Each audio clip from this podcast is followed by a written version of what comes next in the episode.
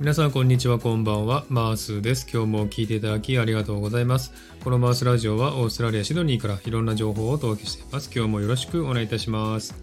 さてサクッとオーストラリアこのコーナーはオーストラリアの豆知識をエンジョイしてもらうコーナーです。153回目の今回はシドニーロックダウン情報その後をお送りしたいと思います。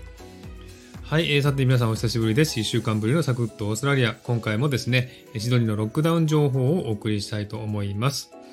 え今週もですね、いろんな出来事がありまして、また時系列を追ってですね、ご紹介したいなと思っております。まず、20日の火曜日ですね、えビクトリア州でですね、え6日間のスナップロックダウンをしていましたが、え感染者が増えてですね、えさらに1週間ロックダウンが延長となりました。え21日の水曜日にはですね、ビクトリア州で74件の感染者が出てしまいました。えだんだんと増えているということですね。それからですね、南オーストラリア州でも6日間の snap lockdown が今週から始まってしまいました。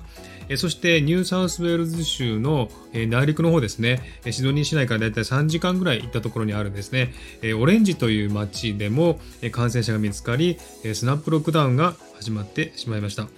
こんな感じでオーストラリア全域でですね、ロックダウンが始まってしまっている状況です。それからですね、先週お伝えしたんですが、シドニーの南西部にある4つの町がですね、厳しい規制が引かれてしまい、その町の住人はその町から出てはいけないとかですね、3日に1回 PCR 検査をしなければいけないというね、規制が引かれてしまったんですが、さらに2つの町がですね、今日から同じように厳しい規制が引かれてしまいました。この規制にですね、ちょっとシドニー市民は動揺を隠しきれない状況だそうですね。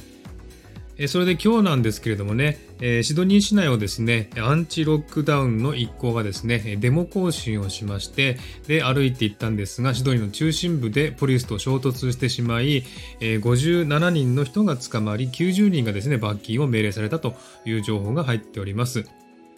シドニーの新規感染者数が昨日ですね、124人という最悪の数字を出してしまったんですけども、本日はですね、163人とさらに増えてしまったんですね。でこの状況にニューサウスウェールズ州政府もかなり焦っておりまして、どんどんどんどん厳しい規制をですね、施行することによって、シドニー市民のストレスがどんどんどんどん溜まってですね、本日の衝突になってしまったと思われます。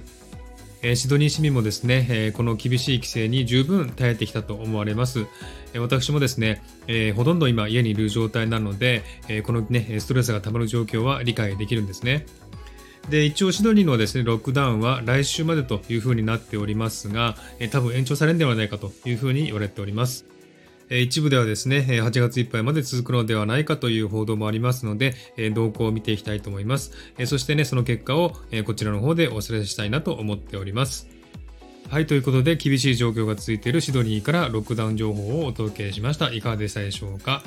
はい。ではまた次回ね、お送りしたいと思いますんで、お楽しみにしてください。はい。では今日はこの辺で終わりしたいと思います。今日も聞いていただきありがとうございました。ハートボタンポチッと押してもらえたら嬉しいです。ではまた次回お会いしましょう。チェアス